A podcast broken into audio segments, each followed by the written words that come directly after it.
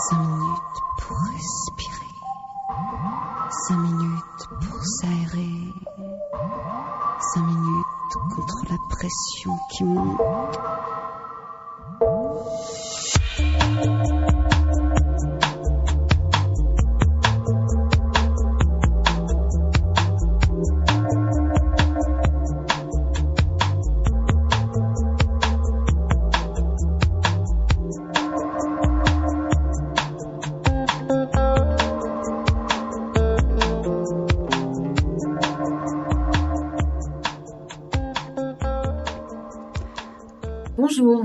Sur Aligre FM 93.1 à Paris dans Respiration. Et bien pour cette première euh, émission à distance euh, dans le cadre du nouveau reconfinement, je reçois aujourd'hui l'écrivain et philosophe Fabrice Midal pour la parution de son dernier livre Comment rester serein quand tout s'effondre. Donc ça tombe bien. Alors, euh, moi, j'en ai bien l'intention de rester sereine et de vous donner de la vitalité, de la joie et du soutien durant cette période. Donc, on commence par écouter un morceau de Randy Pondopidan, ou Pidan, je ne connais pas la prononciation exacte, qui s'appelle Hush of Expectation.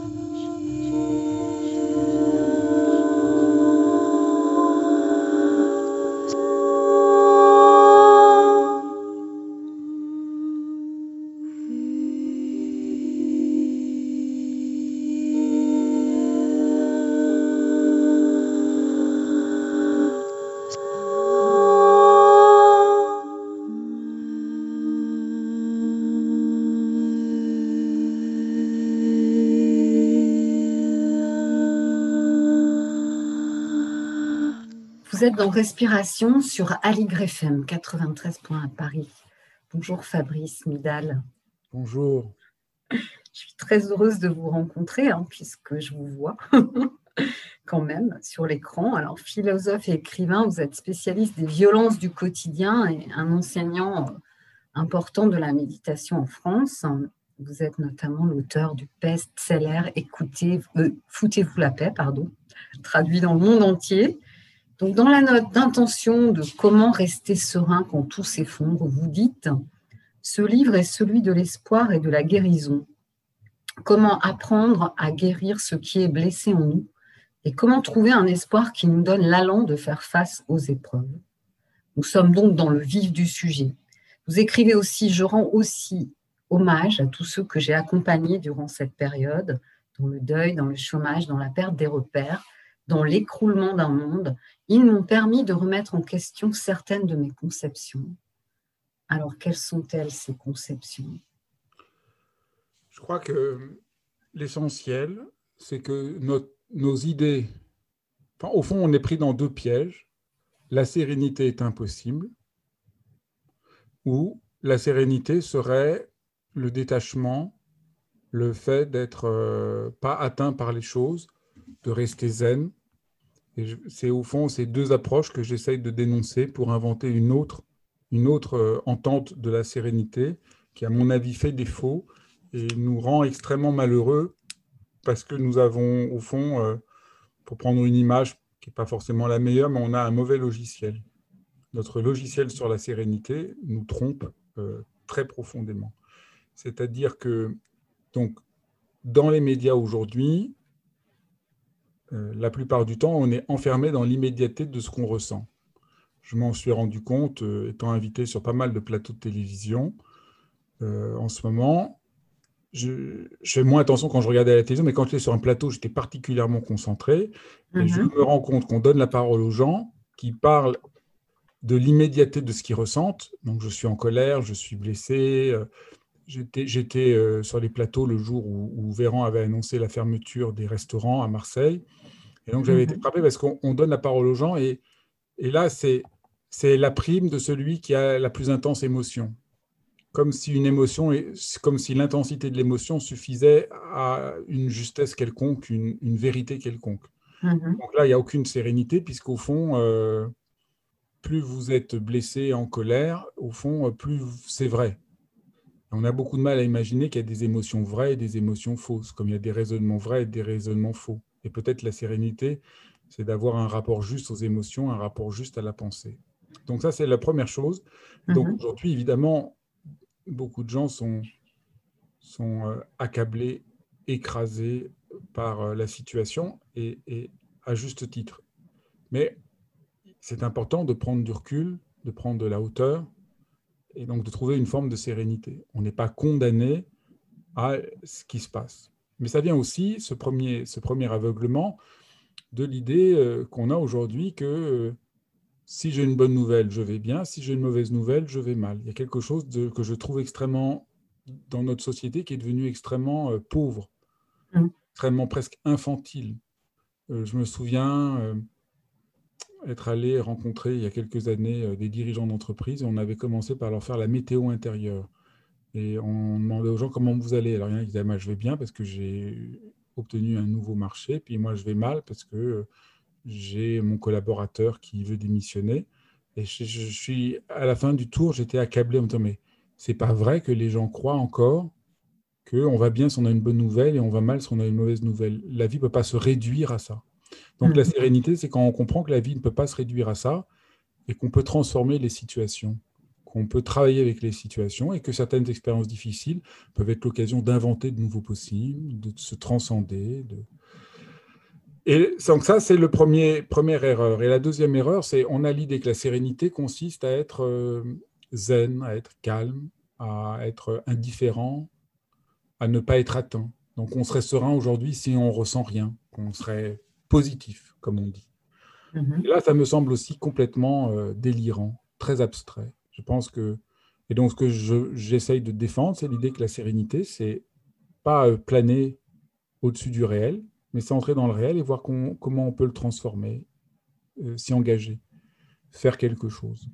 Mais ce deuxième problème, il est beaucoup plus grave que le premier, c'est-à-dire, il- enfin, il est plus grave, il est beaucoup plus difficile à repérer, puisque on pourrait dire que spirituellement, philosophiquement et économiquement, socialement, nous sommes euh, égarés. Alors on pourrait dire euh, politiquement, nous sommes égarés, puisque le discours du management total aujourd'hui, c'est soyez plus efficace quoi qu'il arrive. Mhm. Soyez zen pour fermer votre gueule et continuer à produire quoi qu'il arrive. Mm. Faites de la méditation, faites du yoga, comme ça vous serez zen et vous direz, vous continuerez à être un bon euh, producteur jusqu'à ce que mort s'en suive. Donc ça, ça c'est le premier, euh, le premier euh, point. Et donc on voit que il y a une idée de la sérénité comme je suis zen, je suis euh, dans le détachement, qui est entièrement phagocyté par un discours que j'appelle, moi, le discours du néolibéralisme psychique. Le Mhm. néolibéralisme, tout le monde comprend. On voit bien que le néolibéralisme, c'est l'instrumentalisation de tout. On instrumente la terre, on Mhm. instrumente les ressources naturelles, on instrumente les animaux pour en tirer le rendement maximum, on instrumentalise, on instrumentalise les êtres humains jusqu'à prendre euh, tout ce qu'ils sont, en tirer le rendement euh, maximum. Et on voit bien aujourd'hui avec les soignants, c'est juste euh, insoutenable. Mais on a du mal à voir qu'il y a un, un néolibéralisme psychique et beaucoup de gens qui parlent de spiritualité, de méditation, ne voient absolument pas ce qui est en train de se passer. Et donc leur discours, à mon avis, est complètement inopérant parce qu'ils ne voient pas qu'il y a un néolibéralisme psychique qui conduit à nous instrumentaliser nous-mêmes pour tirer le maximum de rendement de nous-mêmes. Et des gens avec les meilleures intentions parlent de ce discours-là. Par exemple, je médite pour gérer mon stress. D'ailleurs, c'est un mot, un mot horrible. C'est ça, c'est un mot Mot géré, hein. Exactement. C'est un mot horrible qui témoigne bien d'un rapport économique à soi-même. Ça s'appelle le néolibéralisme psychique, c'est-à-dire je me gère comme je gère un compte en banque Ouais. pour potentialiser le rendement maximal, comme je gère mon capital bonheur que j'essaye de potentialiser, mon capital santé. Et les gens ne se rendent absolument pas compte. D'ailleurs, je vois plein de gens qui, soi-disant, parlent d'amour, de bienveillance et tout ça, en employant ce langage-là et en ne se rendant pas compte que malgré eux, ils sont prisonniers d'une idéologie extrêmement euh, ex- qui, qui tue la possibilité d'entendre la vraie sérénité. Donc ça, c'est le Mhm. premier point, le Ouais. néolibéralisme psychique qui nous donne une idée de la sérénité. Et c'est idéologique, donc on ne s'en rend pas compte. On dirait il faut que je gère mon stress parce que là, je suis trop tendu, là, le- ça, ça me Mhm. stresse trop, là, le confinement, il faut que je sois zen. Et on ne se rend pas compte que ça, ce n'est pas du tout un discours de sérénité réelle, c'est un discours du néolibéralisme psychique. Et donc là, ce n'est pas du tout ça, et qui serait beaucoup plus sain et serein de dire j'en peux plus. C'est inhumain ce qui se passe. Et donc, et que cette reconnaissance-là permettrait de traverser la difficulté et de retrouver quelque chose de plus sain. Et donc, mon idée de la sérénité, si vous voulez, c'est que y a le modèle que je dénonce, un modèle statique. Je mhm. suis zen, je suis calme, je ne suis pas atteint par les choses. Et moi, je crois que la vraie sérénité, elle est toujours dynamique, elle est toujours en mouvement. Vous, vous entrez en rapport à ce qui se passe, vous sentez ce qui se passe. Vous, c'est comme l'équilibre. Je crois que la meilleure image pour, euh, pour, pour moi, ce qu'est la sérénité, c'est comme quand on marche. Quand on marche, on est toujours dans un rapport entre équilibre et déséquilibre. Et mhm. si je ne veux pas accepter le déséquilibre, je n'ai pas d'équilibre. Je marche, je fais un pas, je riseton. Il y a un léger moment de bascule. Et la marche, c'est on se rééquilibre tout le temps. Et bien la sérénité, c'est ça. C'est comment je me rééquilibre tout le temps. Mais il y a des moments où j'ai l'impression que je vais peut-être tomber. Et c'est sain. Et l'idée du modèle statique, c'est que je ne devrais jamais connaître la, le moindre, la moindre inquiétude, le moindre déséquilibre. Mais ce n'est pas de la sérénité, c'est la mort. Exactement. J'avais noté euh, dans votre livre, qui me parle beaucoup d'ailleurs, tout est mouvement et la sérénité est une disposition d'ouverture qui se cultive, quelles que soient les embûches et les problèmes de la vie. Donc ça, je trouve que c'est très joliment dit. Euh, une disposition d'ouverture, c'est quelque chose de beaucoup plus euh, ouvert, en lien avec, le mouvement de la vie. C'est vivant, c'est-à-dire que le modèle statique qui est présenté presque partout, c'est je serai serein si je suis statique. Au fond, si je suis dans mon bunker et que rien m'atteint, ou dans ma bulle, mais dans mon bunker, je suis mort. Et donc, une sérénité, la sérénité devrait impliquer le fait d'accepter d'être touché, même si ce n'est pas toujours confortable, pour pouvoir aller de l'avant. Et la sérénité, ce n'est pas le confort. Mais il y a un apaisement, un bonheur et une joie profonde dans la sérénité qui n'est pas le confort. Très bien, parfait. Alors, on vous retrouve dans, quelques minutes. En attendant, on fait une pause musicale. Un titre qui m'a été conseillé par le musicien Didier Guedes, qui est une pure merveille. On écoute maintenant le morceau Riverman de Nick Drake.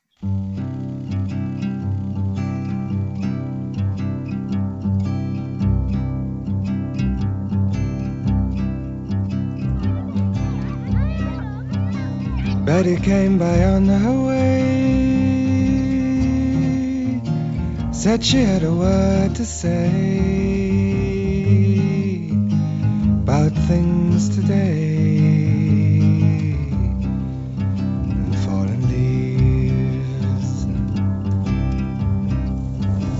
Said she hadn't heard the news.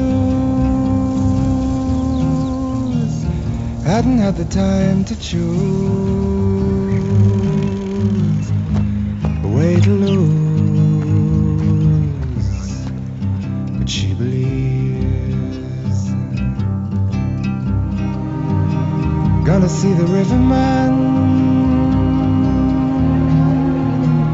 Gonna tell him all I can about the plan.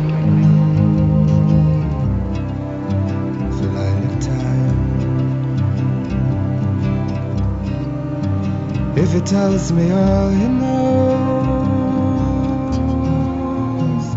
about the way his river flows and all night shows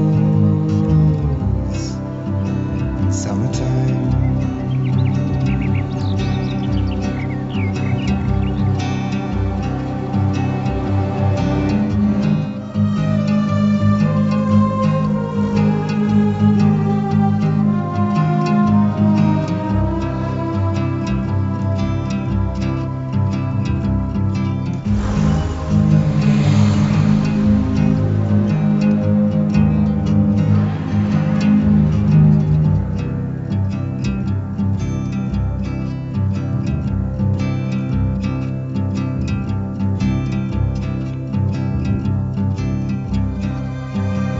Said she prayed today for the sky to blow away or maybe stay. She wasn't sure. But when she thought of summer calling for Lost the pain. Stayed for more. Gonna see the riverman. Gonna tell him all I can about the band.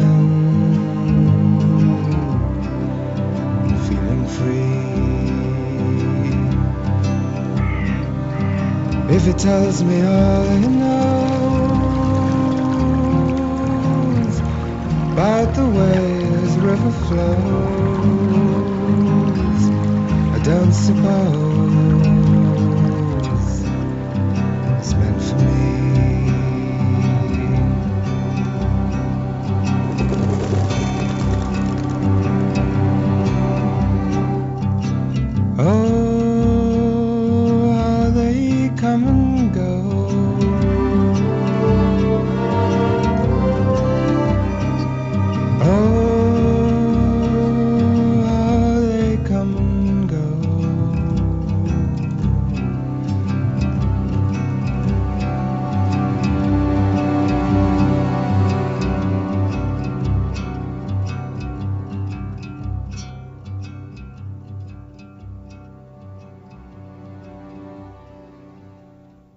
Vous êtes sur Aligre FM 93 points à Paris dans Respiration. Je suis aujourd'hui en compagnie de Fabrice Midal. Alors, on reprend. euh, euh, vous nous parliez de, votre livre et vous aviez abordé la question de la sérénité. Oui, alors, donc on avait, dans la première partie de l'émission, on a pu montrer que on n'arrive pas à, à croire qu'on peut être serein quand on a une difficulté. Et comment être serein aujourd'hui dans une situation qui est extrêmement angoissante entre la situation sanitaire et la situation politique? Parce qu'à mon avis, notre idée de la sérénité est erronée. Alors, j'ai montré dans la première partie, en raison de ce que j'appelle le néolibéralisme psychique, qui voudrait Mhm. qu'être serein, c'est juste ne rien sentir est toujours plus efficace. Mais il y a aussi des raisons euh, philosophiques même si les auditeurs ou les auditrices n'ont jamais fait de philosophie, on est prisonnier d'une certaine image qui est véhiculée, de, qui vient en partie des stoïciens, selon lequel la sagesse et la sérénité seraient le fait de ne pas être atteint par les choses. C'est l'idée qu'ont les stoïciens de la forteresse intérieure. Mhm. Et, et- et je suis très profondément euh, critique sur les stoïciens qui, à mon avis, euh, ne sont pas humains. Alors, un des exemples les plus connus, c'est Épictète qui raconte, euh, enfin, le manuel d'Épictète raconte Je plein que oui, un texte que tout le monde a lu, moi que j'ai lu aussi en terminale, et que pendant longtemps euh, m'a marqué. C'est un livre très marquant. C'est pas du tout quelque chose. C'est-à-dire, je, je vais critiquer les stoïciens, mais pas parce que je trouve que c'est que c'est nul, parce que sinon c'est pas la peine de, per- de perdre son temps, mais parce que c'est une conception qui a orienté tout l'Occident, mais qui, à mon avis, aujourd'hui, euh, nous, nous, nous égare profondément. Donc, ra- racontons des anecdotes tout simples. Épictète raconte euh, que si jamais vous perdez votre conjoint, vous devez, euh, être, vous devez rester euh, serein parce qu'il n'y a aucune raison que vous soyez atteint. Comme il dit, euh, vous êtes sur un bateau, le, le bateau s'est arrêté, vous allez sur le quai, ne vous éloignez pas trop. Quand on vous demande de venir, vous, vous devez remonter sur le, sur le bateau. Et donc, la mort peut venir à n'importe quel moment. Il n'y a aucune raison d'être inquiet. Votre femme meurt ou votre conjoint meurt, on vous l'a donné, on la reprend. C'est le cycle de la vie. Mhm. Être, et être bouleversé par ça, c'est ne pas être serein. Je trouve que c'est complètement inhumain. Ou une autre anecdote que, que j'aime beaucoup, c'est euh, Épictète est avec son maître, parce qu'Épictète était esclave. Oui. Très intéressant. Tu restes les, les stoïciens, il y, a, il y, a, un esclave et un, roi, et un empereur, puisque euh, Marc Aurèle était empereur, et Épictète était esclave, et donc son maître lui tord la jambe, et Épictète lui dit, si tu continues, tu vas me la casser. Le maître continue, et Épictète lui dit, tu vois, tu me l'as cassé. Moi, j'ai toujours trouvé ça dingue. On me tord la jambe, je crie. Et peut-être que s'il avait crié, cet idiot de type ne lui aurait pas tordu la jambe. Mais on a quand même cette idée stoïcienne qu'il y a des choses qui dépendent de nous et des choses qui ne dépendent pas de nous. Et ce qui ne dépend pas de nous, il n'y a pas de raison d'en être atteint. Je trouve que c'est très beau, mais ce n'est pas du tout la vie. C'est extrêmement abstrait. Dans mmh. la vie, on est atteint par les choses. Et le bonheur, je ne crois pas que ce soit le fait d'être indifférent à tout et d'être en retrait de tout. Je mmh. crois qu'au contraire, le bonheur, c'est de saisir le hasard, les coïncidences, les, événements, et que dans la vie, nous ne pouvons pas être en contrôle de tout. Donc je crois que c'est très dommage qu'aujourd'hui, disons, euh, même si les gens ne connaissent pas le stoïcisme, l'idée habituelle, c'est être serein, c'est être dans cette, dans cette vision de sérénité, de détachement, de lâcher prise. De... Et je crois que ce n'est pas du tout vrai. Je crois que la, sérénité, comme je disais, c'est quelque chose de beaucoup plus dynamique. Et donc, aux stoïciens, je préfère euh, l'anecdote du homard que, dont, je parle dans mon, dans mon livre. Le homard a cette particularité que à un moment, sa carapace, elle est un peu trop étroite, parce qu'il était tout petit, sa carapace, elle le protège. Puis à un moment, la carapace est trop petite, et donc il étouffe. Alors s'il allait voir un stoïcien, ou tous les gourous actuels euh, aujourd'hui euh, sur le bien-être, ben, on lui dirait sois zen, respire, tout va bien se passer. Et euh, ce serait vraiment horrible. Il serait dans un état de souffrance, il mourrait. Alors heureusement, notre petit Omar n'écoute pas les gourous de bien-être, et qu'est-ce qu'il va faire? Il va, sous une roche, laisser tomber sa carapace et en avoir une nouvelle. Et moi, je trouve que c'est une histoire formidable, parce que la sérénité, c'est pas j'ai tout dans ma carapace, tant pis, je suis zen, je ferme les yeux, je, me, je fais le vide dans ma tête. Mhm. Non, je rentre en rapport au réel, et je sens, et j'ai confiance que même si ça va être désagréable, je vais laisser tomber ma carapace pour qu'une nouvelle arrive, et je vais me métamorphoser, et je vais laisser la vie me métamorphoser, et continuer à avancer et continuer à grandir. Et donc, c'est ça. Et donc, je dénonce, disons, la position stoïcienne qui est à peu près aujourd'hui, la plupart des philosophes qui parlent de bonheur parlent dans cette perspective-là qui, à mon avis, est complètement erronée. Et je crois qu'on peut être serein même s'il y a des moments où on a mal, des moments où on pleure. Et surtout, je trouve que cette idée de sérénité est très culpabilisante, parce que comme du reste, on n'y arrivera jamais, aucun être humain n'y arrivera jamais. Je crois que c'est Shakespeare qui disait toute la sagesse dont parlent les philosophes, s'ils ont une rage dedans, elle va, elle va disparaître. Et je trouve que c'est tout à fait vrai. C'est une sagesse de gens qui parlent, qui parlent, mais qu'aucun rapport à la vie. Dans la vie, il y a des moments où on a trop mal, il y a des moments où on a peur, il y a des moments où on n'y arrive pas. Et je crois qu'on peut être serein en acceptant ça, en ayant une conception de la sérénité beaucoup plus humaine et beaucoup moins culpabilisante. Je trouve que cette idée est irréalisable est très culpabilisante. Oui, là, c'est plus l'idée euh, d'une sérénité euh, qui est d'accepter la transformation, parce que la vie est constamment en mouvement. C'est ça, d'accepter la transformation, même d'y aller, d'œuvrer à transformer les choses. Une autre mm. anecdote que j'aime beaucoup citer, c'est quand on apprend à nager. On ne peut pas apprendre à nager en étant confortable sur son tabouret chez soi. Vous êtes obligé d'entrer dans l'eau. Je ne sais pas si vous vous souvenez, vous, mais moi, quand mm. j'ai appris à nager la première fois, j'étais enfant, et j'ai cru que c'était impossible. Et j'étais terrorisé. Je me dis, mais comment on peut nager dans l'eau? Moi, j'adorais faire des pâtés euh, des châteaux au bord de l'eau, mais quand il a fallu que je rentre dans l'eau, pour, pas pour courir, mais pour nager, mais c'est impossible.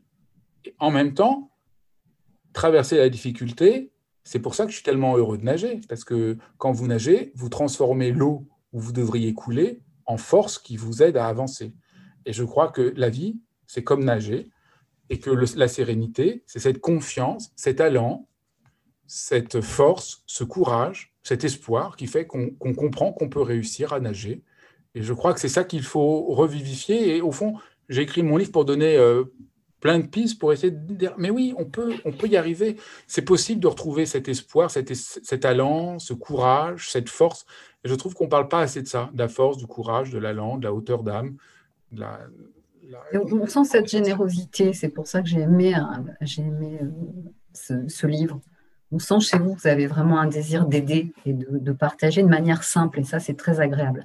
Alors, dans Respiration, la méditation, un sujet qui nous tient à cœur.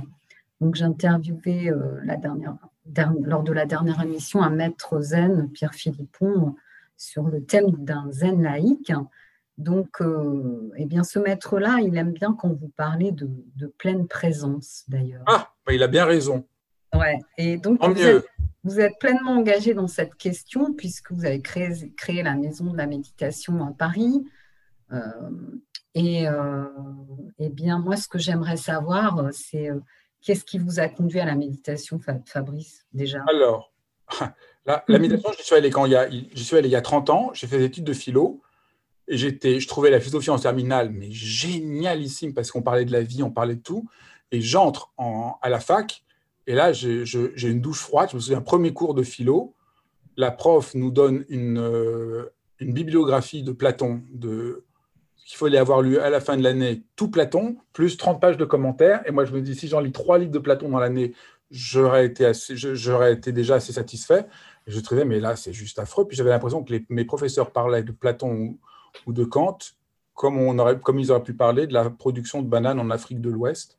Ça ne les intéressait pas vraiment. Donc j'étais très déconcerté du contraste entre la philosophie en terminale et ce que je voyais à l'université de spécialistes pour qui ça ne parlait pas de leur vie Mmh. Et puis quelqu'un a parlé de méditation. Alors je lisais déjà, euh, j'avais déjà lu le texte de Heidegger, euh, Pensée calculante, pensée méditante. Donc je dis, j'ai regardé. Et je vais dans un, chez des, chez des particuliers.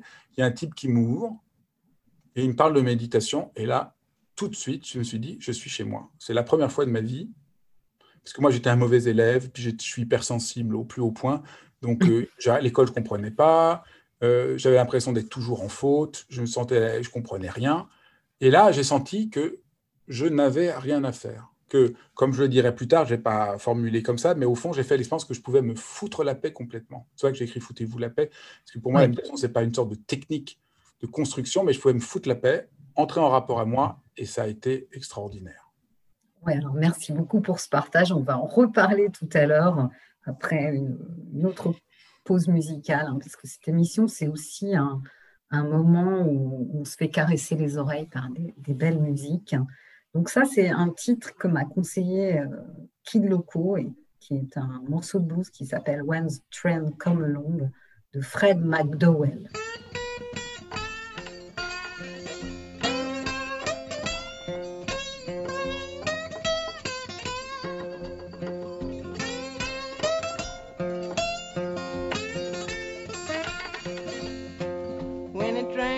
Come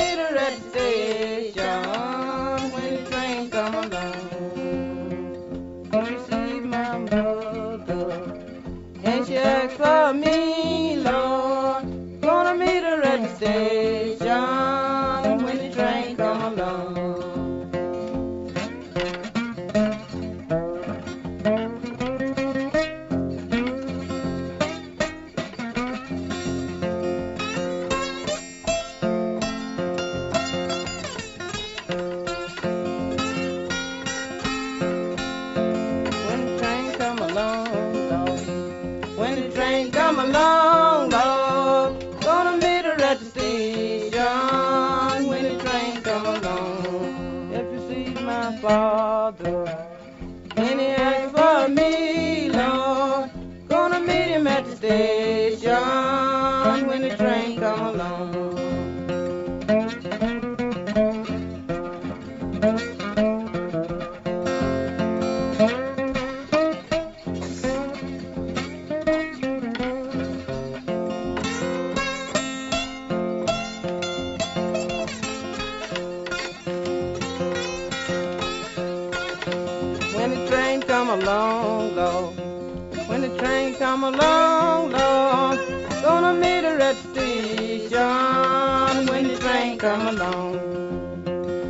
train come along, Lord.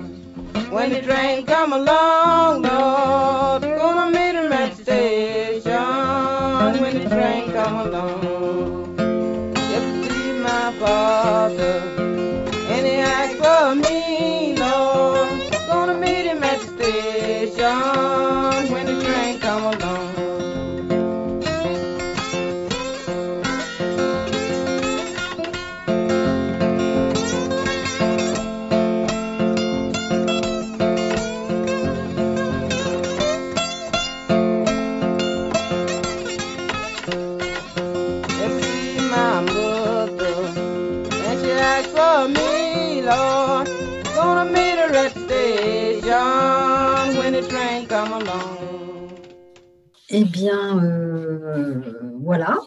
À nouveau ensemble, Fabrice. Oui. Je vous posais la question euh, de savoir qu'est-ce qui vous avait conduit euh, à, découvrir la méditation. Et donc, la personne qui m'avait formé, je ne savais pas à l'époque, mais c'était quelqu'un d'extraordinaire, parce que c'était Francisco Varela, qui est un des plus grands neuroscientifiques, qui était une des personnes qui a le plus œuvré au, rapport entre la méditation, la philosophie. Il était il était phénoménologue et la science. Donc j'étais formé, disons, d'une manière très rigoureuse, qui c'était vraiment formidable. Et puis après, euh, j'étais formé euh, par les étudiants de son propre maître, Shogam Trungpa, et ça a été vraiment une expérience euh, très exaltante parce que la méditation, il y a 30 ans, on avait vraiment le sentiment d'ouvrir des nouvelles portes, que c'était vraiment quelque chose qui était en rapport à la vie, en rapport à l'art, en rapport à la politique, une manière de retrouver un rapport beaucoup plus vivant au monde. C'était pas du tout ce qui est devenu, ce que c'est devenu aujourd'hui, euh, et qui me fait beaucoup de peine que la méditation soit aujourd'hui un truc euh, niais et qui participe de la barbarie. Moi, je suis pas du tout pour ceux qui disent tant qu'on médite, on médite. Moi, je pense qu'il y a des méditations extrêmement néfastes aujourd'hui, qui sont, qui sont ce que j'appelais, qui favorisent le, le le néolibéralisme psychique, l'aveuglement, l'impossibilité de se révolter contre ce qui est révoltant, euh, une forme d'acceptation euh, puérile devant la réalité. Et donc, ce n'est pas du tout ça qui m'intéressait. Moi, j'ai pratiqué pour trouver une sérénité, mais qui ne soit pas une manière de planer, qui soit ancrée dans la vie, qui soit ancrée dans, Le, réel. Donc ça, ça a été pour moi, je dois dire, c'était quelque chose qui a été assez difficile et douloureux de voir la méditation à ce point défigurée, mécomprise, et, ça, ça a été vraiment. Euh, ça, c'est, je, je, je, suis un peu déconcerté. Donc, au fond, moi, je pense que tout ce qu'on raconte sur la méditation aujourd'hui, c'est devenu faux. Méditer serait le faire le vide dans sa tête. Méditer serait être zen. Méditer serait une expérience de pleine conscience. Méditer serait observer ses pensées comme des nuages passant dans le ciel. Tout ça me semble complètement euh, à côté de la plaque. En tout cas, à côté de l'expérience que j'ai vécue, à côté de ce que dit la tradition, à côté de ce que nous avons besoin, euh, de ce que nous avons besoin quand on regarde les besoins euh, de chacun d'entre nous. On n'a besoin pas d'une méditation pour entrer dans notre bulle, mais pour faire davantage face à la réalité. Donc c'est ça que j'essaie d'inventer et de présenter euh, une méditation. ça, je suis content de vous avez mentionné. Moi, je, je milite pour qu'on arrête d'appeler la méditation pleine conscience, mais pleine présence. Ça me semble tout à fait révélateur de la c'est invraisemblable que les Français ont choisi d'appeler la méditation pleine conscience. Nous sommes. Euh, la méditation euh, gommée de l'aspect spirituel, de la, parce que là, on parle de la technique de John Kabat-Zinn. Hein.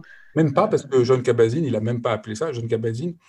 Bah, mindfulness, voilà, c'est une traduction. Même, mindfulness, c'est pas pleine conscience, c'est quand même très intéressant que nous, Français, on ait traduit mindfulness par pleine conscience, qui est, la, qui est une trahison complète de ce que voulait faire déjà John Kabat-Zinn.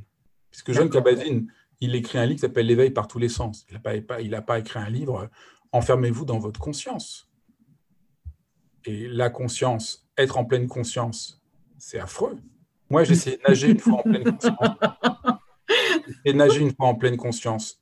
Eh bien, j'ai cru que j'allais couler. Vous avez essayé, vous, de nager en pleine conscience? Si vous de nager en étant conscient du mouvement des bras et des jambes, vous coulez. La seule manière de nager, c'est de ne pas faire c'est de ne pas être en pleine conscience, mais de faire confiance à ce que votre corps connaît, que vous ne pouvez pas contrôler. Et l'idée de pleine conscience participe de l'idée que grâce à la méditation, je vais tout contrôler. Je vais être plus efficace. Je vais me protéger des problèmes de la vie. Mm-hmm. Méditer, c'est pas ça. Pour moi, la distinction, elle n'est pas spirituelle ou pas spirituelle. Le problème, il est est-ce que la méditation est instrumentalisée comme une technique de contrôle pour être toujours plus ceci ou cela Ou est-ce que je me fous la paix, je reviens à mon humanité profonde et je fais confiance à des forces qui m'habitent, qui sont plus grandes que moi C'est ça la question. Oui, tout à fait. Et je trouve que c'est vraiment bien que vous, vous, le, vous, le, formuliez de cette manière-là. Ça, Là, on ça, éclaircit, ça éclaircit. On est tombé dans quelque chose qui est devenu juste absurde. Les gens pratiquent en pleine conscience, vous les voyez, ils essayent. Au début, moi je me dis, bon, ben, c'est pas grave, c'est une erreur de vocabulaire, mais après je les vois, les gens il mange en se regardant manger.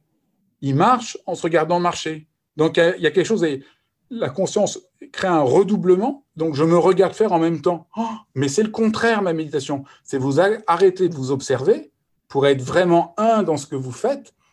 Et là, euh, c'est comme, c'est comme euh, quand on chante, vous vous abandonnez au chant.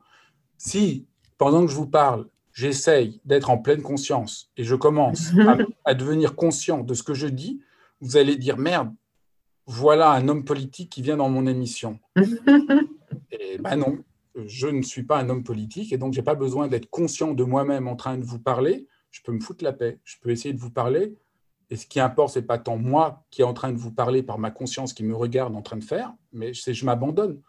Et je, je suis, je suis content de faire une émission avec une chanteuse parce que quand on chante, la chose première, c'est que vous ne pouvez pas chanter en pleine conscience. Moi, je parlais de nager, mais alors, euh, dès qu'on est dans la musique, on est obligé de s'abandonner. Absolument. Ouais, bah tout, dans tous les arts du spectacle, en fait, c'est finalement le, le Graal, c'est la présence.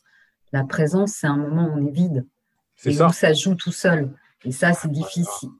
On répète, on répète, et puis des fois, il y, a un- il y a un miracle qui se passe et euh, ça, c'est- on, on ne contrôle plus.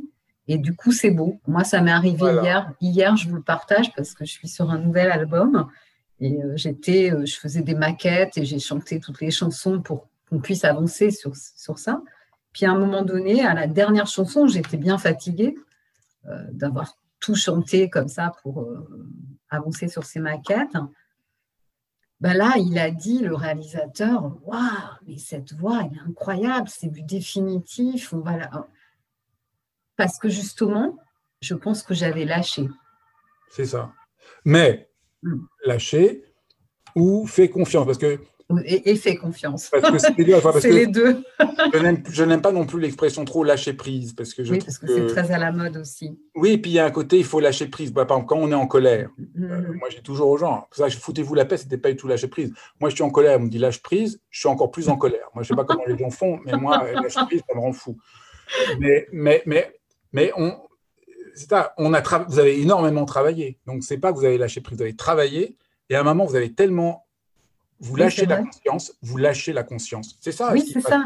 Vous La lâchez la, pré- mais la conscience. présence, c'est ça. C'est ça. Hein, La aussi- conscience, c'est on lâche. Et c'est génial, franchement. Ah, Là, aussi- Et alors, vous imaginez qu'est-ce qui est arrivé en France qu'on a. Je vous dis, il n'y a que les Français. J'ai regardé, j'ai regardé les Autrichiens, enfin, j'ai regardé les Suédois, j'ai regardé les Espagnols. Aucun, aucun pays n'a inventé la pleine conscience. Les Français, on pratique la pleine conscience. On ne se rend pas compte. Mais les mots, ils agissent énormément sur nous. Donc, euh, voilà. Enfin, a- je pourrais en parler pendant des heures parce que la méditation que je propose, elle est très différente de, de- de ce qu'elle est devenue. euh, Oui, c'est ben, c'est bien pour ça que je vous interrogeais. D'ailleurs, vous m'avez répondu sans que j'aie vous posé la question. Ma question était quelle est votre conception, votre approche de la méditation? Donc là, vous venez vraiment de le dire très clairement. Et donc, euh, en créant ce lieu à Paris, ça répondait à quel besoin? Par exemple, j'ai fondé l'école il y a 15 ans parce que, oh là là, c'est une longue histoire, on n'a pas le temps, hein, mais euh, pff, ce serait une très très longue histoire. Alors, Moi, j'ai reçu des enseignements de Shogam Trungpa, d'une lignée que je trouvais absolument c'est c'est quoi? formidable. C'est Vipassana? C'est quel est ah, ce non. chemin-là? Non, moi, je viens de la tradition euh, du bouddhisme euh, tibétain, qui est un- Ah, bouddhisme extraordinairement génial, D'accord. parce qu'elle est riche. Les Tibétains Mhm. sont des conservateurs de plein de traditions différentes. C'est bien sûr, ouais. extraordinaire. Non, Hmm. non, moi, je. Mais euh, D'accord. ben, Bon, disons, pour faire très court, j'ai Oui. reçu, reçu, je trouvais ça extraordinaire. À un moment, je me suis rendu compte que la seule manière d'être fidèle à ce que j'avais reçu, c'était non pas de répéter ce que j'ai reçu comme je l'ai reçu, mais d'être vraiment honnête sur qu'est-ce qui faisait sens dans mon existence et que je voyais un danger, c'était que les gens confondaient la tradition de la méditation avec le Tibet, la culture tibétaine ou la culture japonaise pour le zen, et que je Mhm. trouvais qu'il y avait un, un danger. C'est pas parce qu'on est, c'est pas parce qu'on mange avec des baguettes qu'on comprend la méditation, ou c'est pas parce qu'on euh, porte des habits rouges qu'on comprend la méditation. Et donc j'ai j'ai essayé d'inventer, enfin d'inventer, j'ai essayé de, de- de dessiner une manière d'entrer dans la méditation en revenant à la source profonde de la tradition sans euh, la confondre avec un folklore culturel qui n'est pas le nôtre. Parce Ouais. que je voyais des gens qui croyaient qu'ils Mhm. méditaient, mais en fait, ils sont pris. Parce que, par exemple, un grand nombre d'éléments du zen, je suis désolé pour ceux qui sont euh, en désaccord avec moi, mais un grand nombre d'éléments du zen n'ont rien à voir avec la méditation, sans à voir avec le génie du Japon. Moi, j'ai beaucoup de respect pour le Japon, mais je pense que ce n'est pas la même chose que la méditation. Oui, d'accord. Alors, c'est là où je me rends compte qu'avec vous, euh, une émission, il faudrait faire une suite, hein, parce que ça ne suffira pas, ce temps, puisque euh, Je Maintenant- en conclusion. Et donc, du Non. coup, la méditation, c'est simplement entrer en rapport à ce qui est important en nous, occidentaux, qui vivons euh, dans ce temps et aujourd'hui dans ce temps de confinement. Très bien. Alors Fabrice, on, on va quand même, après cette pause musicale, se retrouver pour, euh, pour se dire au revoir. Alors on écoute maintenant un très beau titre, là encore con- conseillé par Kiloko, qui est euh, Lettre à Monsieur le chef de gare de la Tour Carole de Brigitte Fontaine. Monsieur le chef de gare,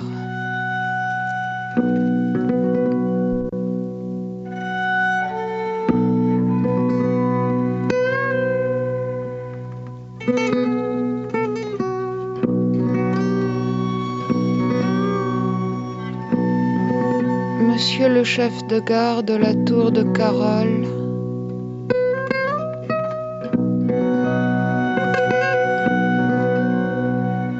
vous étiez très pâle à 7 heures du matin.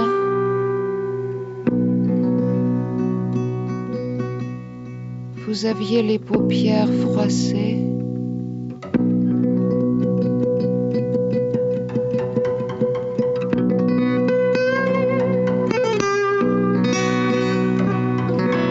Ça n'avait d'importance pour personne au monde.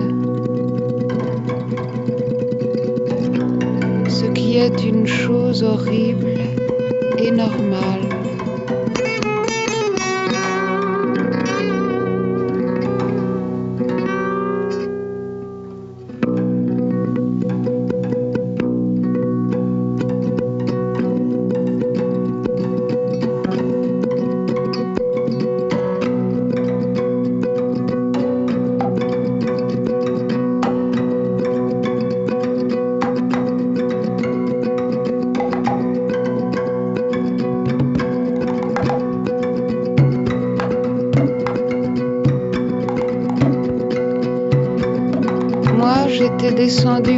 Descendu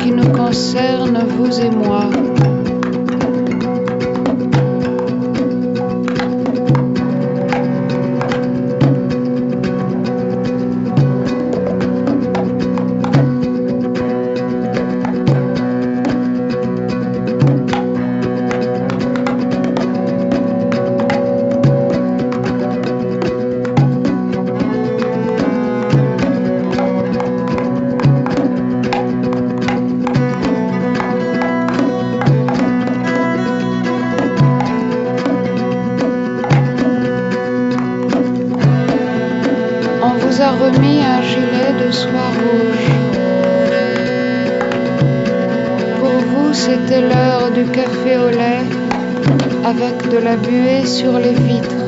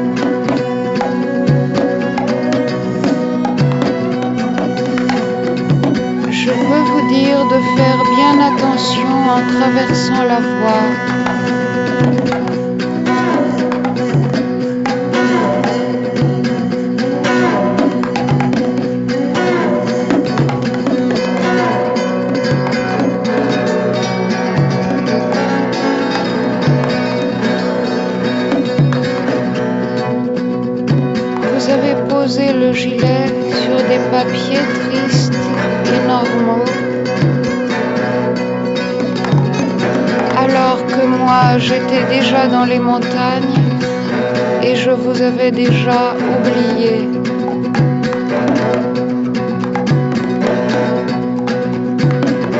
Et le fait que je ne vous ai jamais vu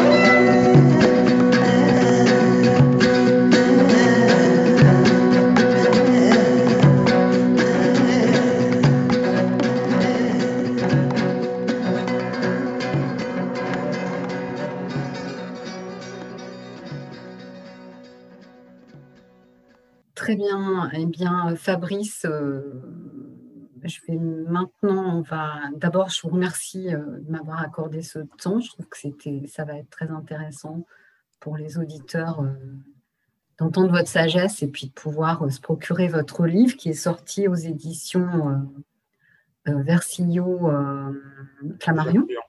Voilà. Et euh, bah, écoutez, peut-être vous avez une actualité ou un projet d'actualité. Enfin, bon, on continue à avoir une actualité hein, malgré ce confinement. Qu'est-ce que... Mon actualité, c'est euh, comment faire face à la situation actuelle, avec tout ce qu'elle a euh, d'inhumanité et de, et de et ce qui me frappe le plus, c'est euh, qu'on vit dans un temps où la culture semble complètement accessoire. Et euh, tout peut fonctionner sauf la culture. Moi, j'ai trouvé ça aussi choquant. Les librairies, pour moi, c'est aussi vital que, que, que le pain. C'est clair, je pense que c'est Baudelaire qui avait raison. Tout homme en bonne santé peut vivre deux jours sans pain, mais sans poésie, non. Et je crois que là, on est en plein délire, que je crois que c'est extrêmement grave. On vit avec, un, avec quelque chose qui est un mensonge général que il faudrait respecter euh, les besoins selon une certaine hiérarchie et que la culture, la poésie serait quelque chose euh, d'accessoire, quand, quand le reste serait comblé, le reste économique. Et je crois que c'est absolument faux, qu'on ne peut pas vivre sans une parole, qu'on ne peut pas vivre euh, sans ce respect-là. Et je trouve que c'est extrêmement gravissime. Je trouve que on a l'impression que du coup, la culture euh, est comme interdite. Et il reste plus que Amazon et Netflix. Je trouve ça euh, extrêmement. je trouve que c'est terrible, extrêmement terrible. Et donc, mon actualité, c'est que les gens peuvent me voir sur, les, sur YouTube et Facebook et je vais essayer de soutenir. témoigner de l'œuvre d'art et des œuvres d'art et du sens de la culture. Et je vais, je vais travailler avec une musicienne qui va jouer des morceaux de musique et qui est violoniste. Et je vais essayer de faire plein de choses pour essayer de, comme je peux, là où je suis, pour dire euh, mais non, moi, sans poésie, je ne peux pas vivre. Je ne peux pas être qu'un rouage économique ou une ligne d'un tableau XL. C'est juste pas possible. Je ne peux pas. Mhm. Ben oui, on va vous suivre. hein. C'est c'est su- c'est sur euh, votre chaîne. Vous avez une chaîne YouTube Voilà, ma chaîne YouTube et puis sur Facebook, je, je, je vais, je vais, je vais, voilà, ce que je vais faire moi de cette période, c'est ça, c'est d'essayer de, de témoigner qu'on peut pas vivre, que la culture, c'est pas, euh, c'est pas Netflix. J'ai rien contre Netflix, mais que la Bah, culture, Que la culture, c'est vital. la culture, c'est vital, qu'on a besoin de poèmes, qu'on a besoin de silence, qu'on a besoin de rencontres, qu'on a Moi, je besoin trouve de que c'est une très belle, très belle nouvelle de, pour, de savoir que vous avez, vous avez eu cette idée euh, de soutenir la culture comme ça. Oui, moi, ça me donne de la joie parce qu'il est, hors- il est hors de question euh, de On baisser les bras et de sombrer dans le pessimisme. Moi, je suis là, j'ai envie de, de soutenir. Et, et, et si on nous enlève la culture, au fond, on nous enlève notre humanité. Et donc, euh, préserver la culture, mais chacun peut le faire. hein. Moi, j'ai une amie, euh, je lui avais dit euh, euh, la- lors du dernier confinement, lis un poème le soir euh, avant de manger ta- avec les enfants. Au début, les enfants disaient, mais non, mais c'est ringard, maman. Et à la fin, ils étaient touchés, eux-mêmes, ils, ils se prenaient au jeu de lire un poème le soir. Chacun peut inventer des manières de faire effraction dans la peur, dans, la, dans lâcher les informations, lire un poème, écouter un morceau de musique, essayer de regarder un vrai film. Chacun peut essayer de trouver. Je, voilà, je pense que c'est central aujourd'hui dans un monde. euh, Tout à fait. Je pense que du coup, euh, ça développe beaucoup, euh, c'est l'invitation aussi de votre livre, ça développe beaucoup notre créativité finalement. Et ça, c'est parce qu'on va inventer des choses. On a déjà commencé. D'ailleurs, on fait des émissions comme ça à distance. C'est une façon de s'adapter. Hein. Nous, on devait se rencontrer en vrai, et on le fera plus tard parce que ça reviendra. On se libérera. Alors, merci beaucoup pour votre venue. On se quitte avec un morceau pour soigner qui s'appelle Médecine de Jonathan Gatt, fit Eastern Medicine Singer.